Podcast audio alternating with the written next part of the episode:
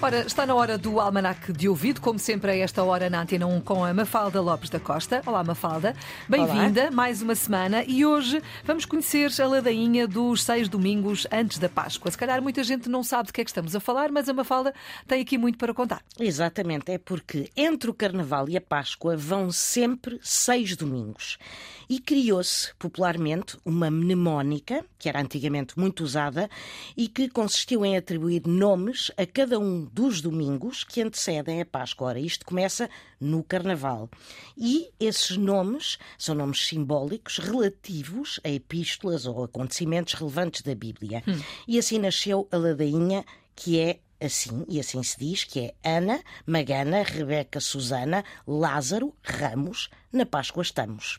Ora, Ana remete para a mãe de Maria, Magana é a Maria Madalena, Rebeca é a mulher de Isaac, Susana foi uma bela judia, injustamente acusada de adultério, Lázaro foi obviamente ressuscitado por Cristo e o último domingo é o de Ramos. E portanto temos Ana, Magana, Rebeca, Susana, Lázaro, Ramos. Na Páscoa estamos. Está explicado. Obrigada, Mafalda Lopes da Costa. Estamos sempre a aprender por aqui com o Almanac de Ouvido. Não se esqueça que fica também disponível para ouvir sempre que quiser na RTP Play.